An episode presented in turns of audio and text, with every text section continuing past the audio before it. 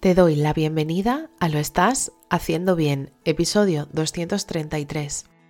Hola, soy María Moreno, psicóloga perinatal, y este es un programa donde hablamos sobre todo lo relacionado con la búsqueda del embarazo, embarazo, parto, posparto, crianza y duelo perinatal. Tu espacio donde aprender y crecer juntas, pero sobre todo recordarnos que lo estamos haciendo bien. Como ya sabes, en mariamorenoperinatal.com estoy a tu disposición para trabajar juntas las herramientas que necesites desde tu búsqueda del embarazo hasta la crianza.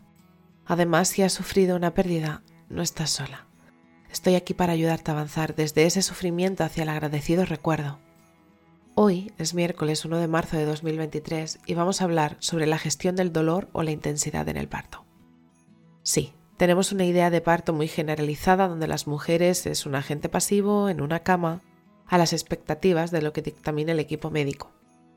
Lo bueno de las redes sociales es que dan a conocer otra realidad y otras formas de dar a luz. Esa donde tú y solo tú eres la protagonista. Y es que tu cuerpo sabe parir. Tu bebé está cada vez más cerca y necesita de ti, de tu calma, de tu fuerza interior, de tu movimiento, porque sí, todo esto ayuda a que tu parto fluya. Lo que más miedo nos genera al enfrentarnos al parto es el dolor. Esos gritos y esas historias que se han ido metiendo en nuestro subconsciente a lo largo de la vida y que ahora, estando a punto de conocer a tu bebé desde el otro lado de la piel, se han despertado y te mantienen en vilo o incluso te supone afrontar un miedo que no sabes gestionar. Tranquila, es completamente normal.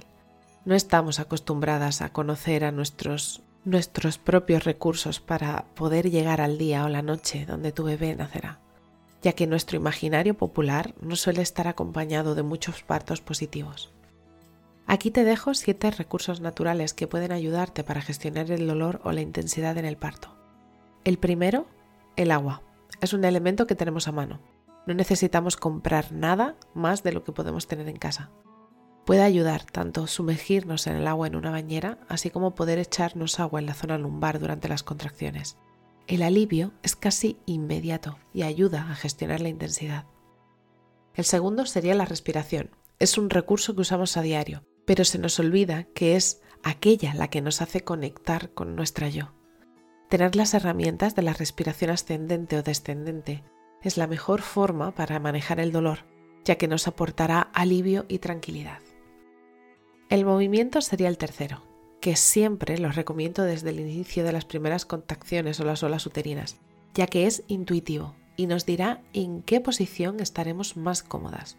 Y es de vital importancia escuchar a tu cuerpo y a lo que necesita, porque se va a ir adaptando a todos y cada uno de los movimientos de tu bebé. El cuarto sí necesita de un recurso físico, una bolsa de agua o un saquito de semillas. No sé si lo has llegado a utilizar en tu periodo, y si lo has hecho, ten por seguro que también te sirve para tu parto aliviando y relajando la zona gracias al calor que produce. El quinto recurso dependerá de tu pareja o de la persona que te acompañará ese día, los masajes. Leve presiones en la zona lumbar o en las caderas, el contacto de las manos sobre la espalda para ayudar a gestionar esa intensidad, provocando una relajación casi inmediata. El sexto recurso también dependerá de la persona que esté contigo ese día, y es que es el propio contacto de esa persona. La importancia de los besos, las caricias, las leves presiones o los masajes hace que se genere en ti una conexión que te ayudará a crecer la hormona de la oxitocina, que es la hormona del amor. Esa hormona que hace que tu parto fluya con mayor naturalidad y más rápido. Y por último, el himnoparto. Y es que es un recurso que te ayudará a encontrar esa seguridad y control en ti, en tu cuerpo, en tu bebé, y sabrás que todo irá bien y tendrás las herramientas necesarias para afrontar cualquier situación que transcurra durante el mismo.